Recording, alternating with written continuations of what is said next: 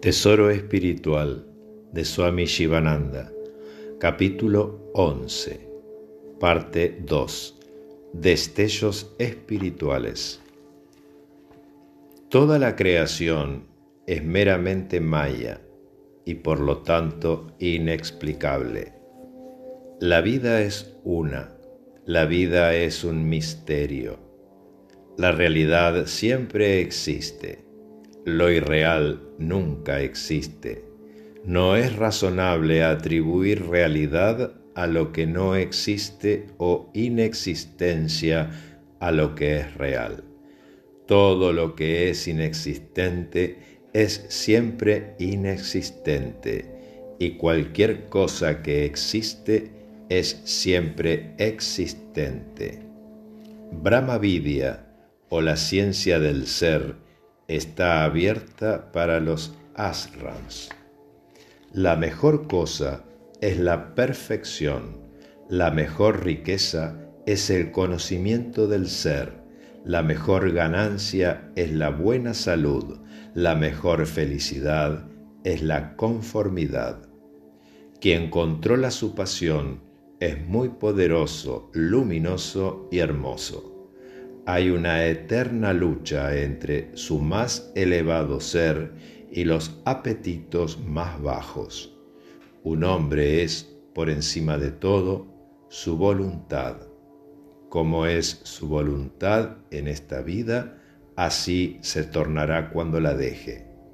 Solo unos pocos pueden aunar en verdad el espíritu de Dhyana Yoga, y poner en evidencia su grandeza espiritual en la vida práctica. Arquitectura, música, danza, matemáticas, astronomía, ayurveda y dan ayurveda o la ciencia de la ballestería tienen una espiritual y religiosa aplicación. No hay lugar en donde el dolor y el placer no moren el mundo es sólo una creación de tu propia mente. Si piensas que es malo, malo se vuelve. Si piensas que es bueno, bueno se vuelve. El juego divino de Brahman es su verdadera naturaleza. Brahman no puede tener un propósito propio para cumplir. La creación es una mera diversión de Brahman. Como nada, por cierto, que no sea Brahman tiene ninguna existencia real, la creación no puede ser para la salvación de otro. La flor de loto, que parece estar creciendo en el cielo, no tiene existencia real. De la misma manera, este mundo no tiene una real existencia independiente. El sabio no ve diferencia entre el estado de sueño y de vigilia.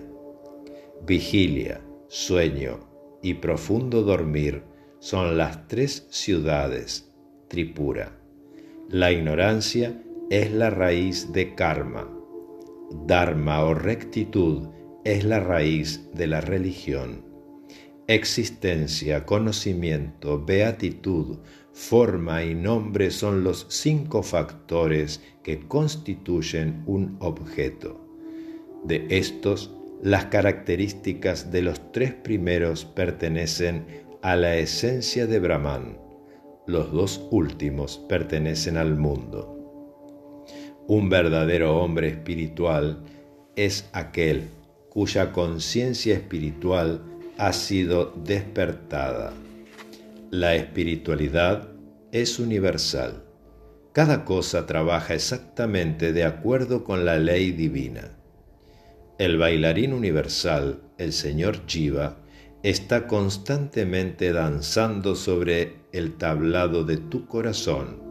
Con cada paso suyo, danza cada átomo del universo.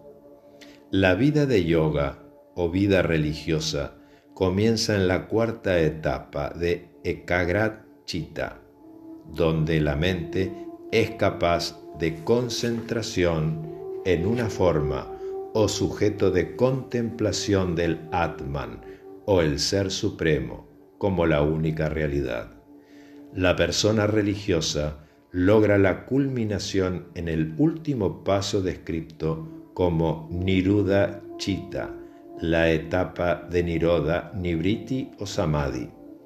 El fruto de Upasana puede ser logrado en este mismo nacimiento, a menos que haya algún impedimento. Hay graduaciones, calidades de resultados con relación a los frutos de karma, pero no hay tal diferencia en el caso de los frutos de ñana o upasana. Tres clases de nacimientos pueden tener los seres, según karmas, el nacimiento humano, el nacimiento celestial y el nacimiento como ser irracional. Los seres humanos logran el cielo purificándose por medio de la caridad y la inofensividad. Si el ser humano ejecuta acciones viciosas, renacerá como ser irracional. El lujurioso e iracundo, que es adicto a la violencia y a la codicia, es arrojado del nivel del ser humano y nace entre las bestias. Om Namah Shivaya.